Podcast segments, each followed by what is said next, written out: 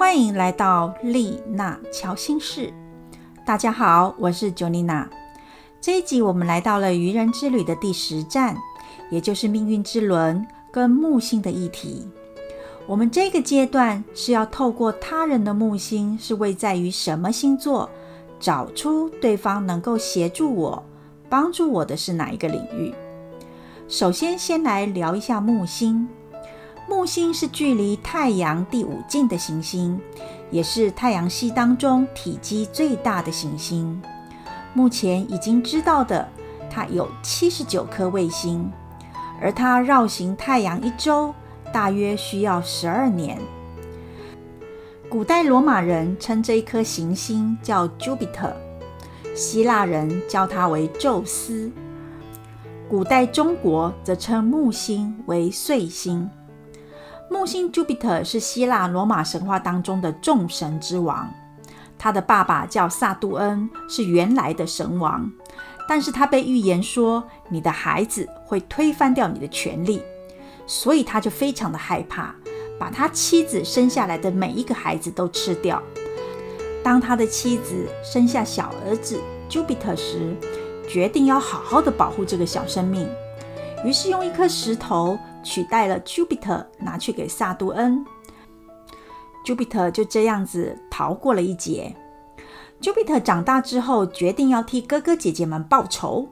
他打败了他的爸爸萨杜恩，并且救出他在肚子里面的哥哥姐姐们。接着，他就娶了姐姐 Juno 为妻，自己掌管了天界，而将海洋还有冥界这两区交给了另外两位兄弟。所以你会发现，这位 Jupiter 还蛮幸运的，没有像他的哥哥姐姐一样被他的爸爸吃掉，而且他也还蛮宽宏大量的，救了他的哥哥姐姐，还给他们权利。而他和许多女人生下了不少的孩子，有一些神明跟罗马英雄都是他的孩子，所以木星它有扩大的意思。木星是射手座跟双鱼座的守护星，它是属于占星学当中的第一大吉星。木星因为具有扩张的特性，它象征着宗教、哲学、国外事务、机会、幸运等等，这一些都归它管。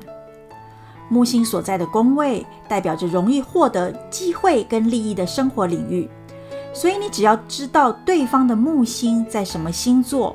而你自己知道你的上升星座是什么星座，就能够推论出对方在哪一方面对你有帮助。举个例子来说，如果你的上升星座是金牛座，而对方的木星是双子座，那么对方的木星是位在于你的第二宫，也就是你的上升星座算起的第二个星座。第二宫跟钱财有关，所以对方。或许能够对你的财运有些帮助，因此，我们如果知道对方的出生年月日，而且你自己知道自己的上升星座是什么星座，我们就可以推论出对方是我在哪一个领域的贵人。例如，如果对方的木星是位在于我的上升星座算起的第一个星座，或者是第七个星座，那么对方。对于你的各个生活层面，以及跟他人的互动、理解等等，都会有些帮助。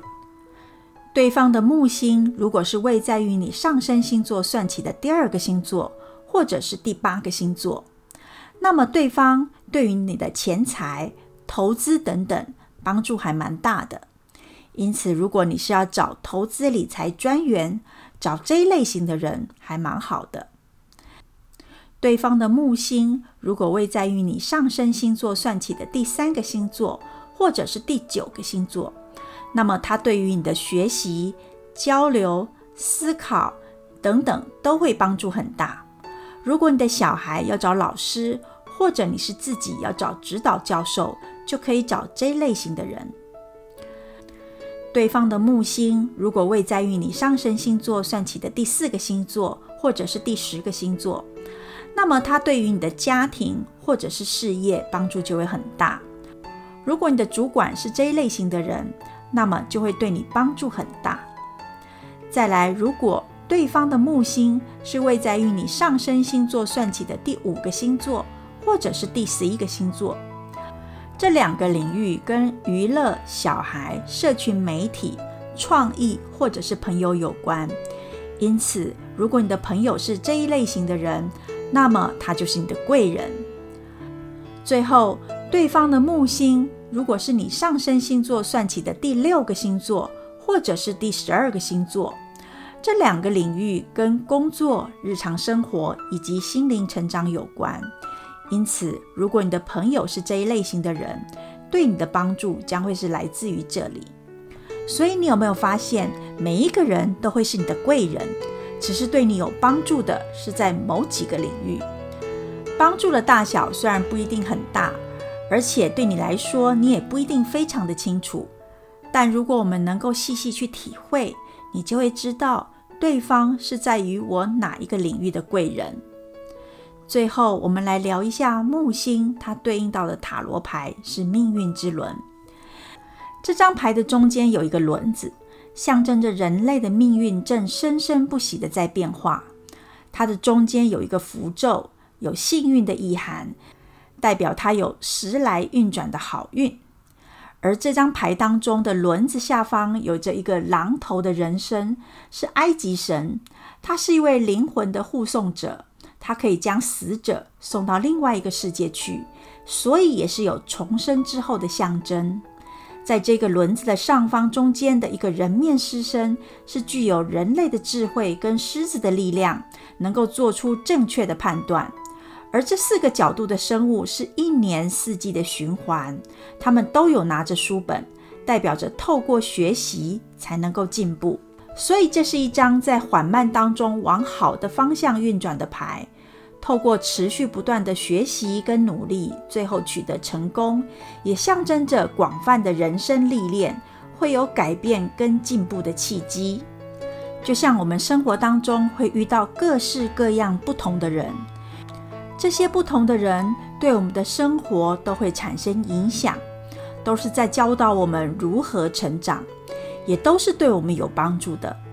所以，如果照这个角度来看，生活当中的每一个人都是我们的贵人，因此这一集我们要问自己的三个问题。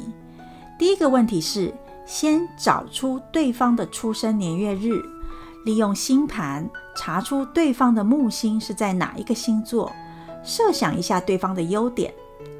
第二个问题是：对方的优点能够在我的哪一个领域上帮助到我呢？第三个问题是。接着，我们查出对方的木星位在我上升星座算起的第几个星座。你能够找出在这个领域上他的优点是否能够协助到我呢？这就是我们这一集的三个问题。你可以慢慢思考跟这一个人的互动关系，或许两个人之间原本有些不平衡、不协调的关系就会因此改善哦。那我们这一集就到此喽，我们下次拜拜。